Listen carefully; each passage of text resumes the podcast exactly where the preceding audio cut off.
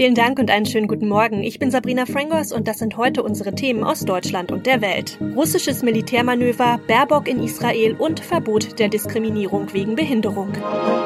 Inmitten der Spannungen mit der Ukraine starten ja Russland und Belarus heute ein großes Militärmanöver an den Grenzen zu Polen und zur Ukraine. Zwar beteuern die Militärführungen in Moskau und Minsk, die bis 20. Februar angesetzte Übung sei für niemanden eine Gefahr. Trotzdem sehen die NATO und der Westen darin eine Bedrohung. Ulf Mauder ist in Moskau und weiß mehr. Wie ist dieses Manöver einzuschätzen? Ist es eine bewusste Provokation? Also wahrscheinlich würde es doch eher heißen, alles lange geplant, oder? Ja, tatsächlich werden solche Manöver von langer Hand geplant und Russland als größtes Land der Erde organisiert sie an vielen Orten. Weil Russland und Belarus nun aber die Übung nahe der Ukraine durchziehen, warnten die USA vor einem möglichen Einmarsch in dem Nachbarland. Russland weist solche Szenarien als absurd zurück. Es ist aber klar, dass Minsk und Moskau mit dem Manöver abschrecken wollen. Deshalb sind nicht nur hunderte Panzer aufgefahren und tausende Soldaten im Einsatz, sondern eben auch Kampf Kampfflugzeuge und Luftabwehrsysteme. Seit Wochen laufen ja diplomatische Bemühungen im Ukraine-Konflikt. Es wird immer wieder hin und her gereist. Was hat das bisher alles gebracht? Ja, hier in Russland, aber auch in der Ukraine und im Westen wird es als positiv angesehen, dass bisher die Diplomatie das Sagen hat. Es wird in vielen Formaten geredet und wenn nächste Woche Kanzler Scholz hier in Moskau Kremlchef Putin trifft, werden sicher auch beide die jüngsten Signale der Dialogbereitschaft hervorheben. Aber natürlich kann das alles nicht darüber hinwegtäuschen, dass die Krise weiter da ist, die Fronten sind verhärtet, niemand bewegt sich und Putin besteht weiter eisern darauf, dass die NATO auf eine Mitglied Mitgliedschaft der Ukraine verzichtet, obwohl das aktuell gar nicht zur Debatte steht. In Berlin wird heute wieder im Normandie-Format gesprochen auf Beraterebene. Was kann das bringen und ist da auch ein großes Treffen der Regierungschefs denkbar? Ja, in Berlin geht es heute einmal mehr um den Friedensplan für die Ostukraine. Russland, Frankreich und Deutschland haben immer wieder gefordert, dass die Punkte erfüllt werden. Aber die Ukraine macht inzwischen sehr deutlich, dass sie den Plan nicht umsetzen will. So lehnt Kiew etwa auch die vereinbarten Autonomierechte für die Ostukraine ab. In der Vierergruppe des Normandie-Formats ist Putin inzwischen der einzige, der noch übrig ist von jenen, die 2015 den Plan ausgehandelt hatten. Ein neues Gipfeltreffen wie zuletzt 2019 in Paris lehnt Putin ab, solange es keine Fortschritte gibt. Bundesaußenministerin Annalena Baerbock ist heute zu ihrem Antrittsbesuch in Israel und dort spricht sie dann unter anderem mit ihrem Amtskollegen und auch dem Ministerpräsidenten. Außerdem will Baerbock die Holocaust-Gedenkstätte besuchen und auch in die palästinensischen Gebiete reisen. Mareike Enghusen mit den Infos aus Tel Aviv. Israel ist für deutsche Politiker immer ein sensibles Reiseziel, vor allem wenn es wie bei Annalena Baerbock der Antrittsbesuch ist. Nach der Bundestagswahl hatten manche Kommentatoren hier in Israel befürchtet, die neue Koalition könnte Israel weniger zugewandt sein. Die Außenministerin dürfte ihre Gastgeber in der Hinsicht beruhigen. Schon vor dem Abflug betonte sie Deutschlands historische Verantwortung für die Sicherheit Israels. In ihren heutigen Treffen mit israelischen und palästinensischen Politikern soll es um den Friedensprozess und Kooperationen im Klimabereich gehen. Muss ein Arbeitgeber einem Mitarbeiter, der aus gesundheitlichen Gründen seine bisherige Aufgabe nicht mehr erfüllen kann, einen anderen Arbeitsplatz, für den der Arbeiter qualifiziert ist, anbieten? Ja, darüber urteilt heute der Europäische Gerichtshof in Luxemburg. Sarah Geiserdi ist in Brüssel und hat die Infos. Es geht um Fälle wie diesen. Ein Gleisarbeiter erkrankt während seiner Probezeit am Herzen. Er wird deshalb vorübergehend als Lagerarbeiter eingesetzt. Als dann aber endgültig klar ist, dass der Mann nicht mehr auf Gleisen arbeiten darf, entlässt die Eisenbahngesellschaft ihn. Ist das Diskriminierung aufgrund einer Behinderung? Ein wichtiger Gutachter des Europäischen Gerichtshofs sieht das so. Wer unverschuldet seiner Tätigkeit nicht mehr nachkommen kann, der habe in der EU grundsätzlich Anspruch auf einen alternativen Job. Voraussetzung sei unter anderem, dass der Arbeitnehmer die erforderliche Kompetenz besitze. In unserem Tipp des Tages dreht sich heute alles um die Umwelt. Dass wir Menschen mehr für den Klimaschutz tun könnten, das ist ja wohl inzwischen jedem klar. Ein Bereich, der da weniger in den Schlagzeilen ist, sind allerdings Haustiere.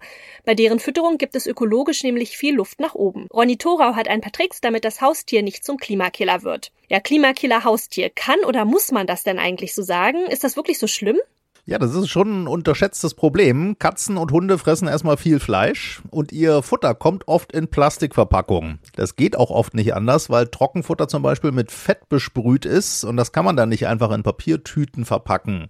Aber Tipp 1, es gibt ein paar Verpackungsalternativen, Papiertüten mit kompostierbarer Folie zum Beispiel oder Leckerlis in Papierverpackungen.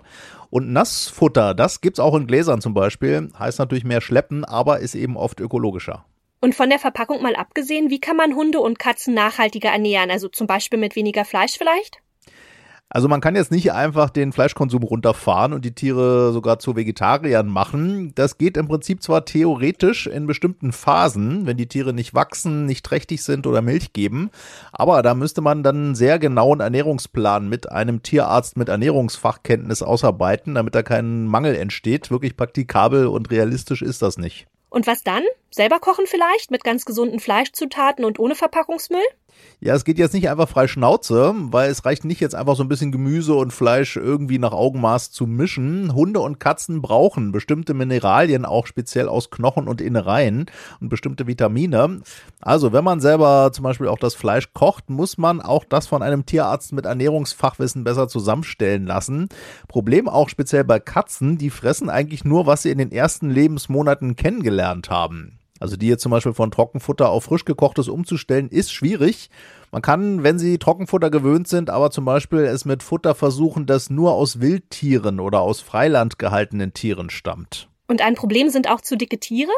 Ja, aber da ist die Lösung zumindest naheliegend und einfach. Dicke Tiere, und das sind zum Beispiel 60 Prozent der Haushunde, die sollte man erstmal weniger füttern. Das ist einfach gut für ihre Gesundheit und dann eben auch besser für die Umwelt. Ja, und noch ein Tipp, wie bei Supermarktprodukten für uns Zweibeiner, kann man auch bei Tierfutter darauf achten, dass es nicht zu weit hertransportiert wurde. Also besser als Chiasamen von sonst wo, zum Beispiel lieber Leinsamen von regional um die Ecke. Und das noch mitten hinein und auf dem Höhepunkt der Omikron-Welle startet heute die Berlinale. Neben Cannes und Venedig ist die Berlinale ja eins der ganz großen Filmfestivals der Welt. Wie voll werden da eigentlich die Kinos? Wie viele Menschen tummeln sich auf den roten Teppichen? Und welche Chancen haben Autogrammjäger? Angesichts hoher Corona-Infektionszahlen, gerade auch in Berlin, sollen jedenfalls besonders strenge Regeln für Stars und Filme gucken gelten. Ronny Thorau mit den Infos aus Berlin. So ein großes Filmfestival und das dann mitten in der Omikron-Welle?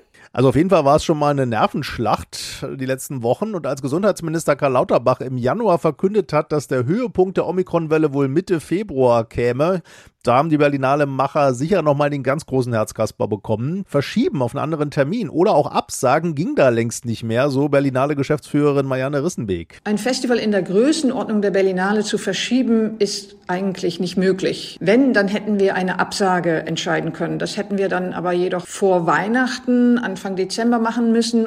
Also ging nur noch Hoffen und Bangen. Nun sieht es ja so aus, dass die Berlinale wirklich über die Bühne geht. Aber mit welchen Corona-Maßnahmen denn? Ja, die wurden in den letzten Wochen immer weiter verschärft. Für normale Filmegucker gilt, Tickets kriegt man nur online. Die Kinos werden nur halb voll besetzt. Masken sind Pflicht im Kinosaal. Und dazu gilt 2G Plus für alle, also Zusatztest für Geimpfte und Genesene, außer die sind geboostert. Und alle großen Partys und Empfänge sind abgesagt. Was nicht geht in diesem Jahr, sind Empfänge jeg jeglicher Art. Ob die Filmstars trotzdem nebenbei so ein bisschen heimlich feiern, das ist eine der großen Fragen dieses Jahr. Und welche Chancen haben Autogrammjäger? Also kommen überhaupt Stars? Also vor allem Promis aus den USA haben wegen Corona wirklich Anreiseschwierigkeiten. Sigourney Weaver zum Beispiel kann ihren Film wohl nicht persönlich vorstellen. Aber ein paar bekannte Namen gibt's doch. Juliette Binoche zum Beispiel kommt, Isabelle Huppert, Emma Thompson oder der Jurypräsident, Suspense-Profi M. Night Shyamalan, der Kultregisseur von Sixth Sense oder auch Filmen wie Unbreakable, Split und Glass. Der ist für manche Autogrammjäger, glaube ich, schon ein Schmanker. Das war's von mir. Ich bin Sabrina Frangos und ich wünsche Ihnen noch einen schönen Tag. Bis morgen.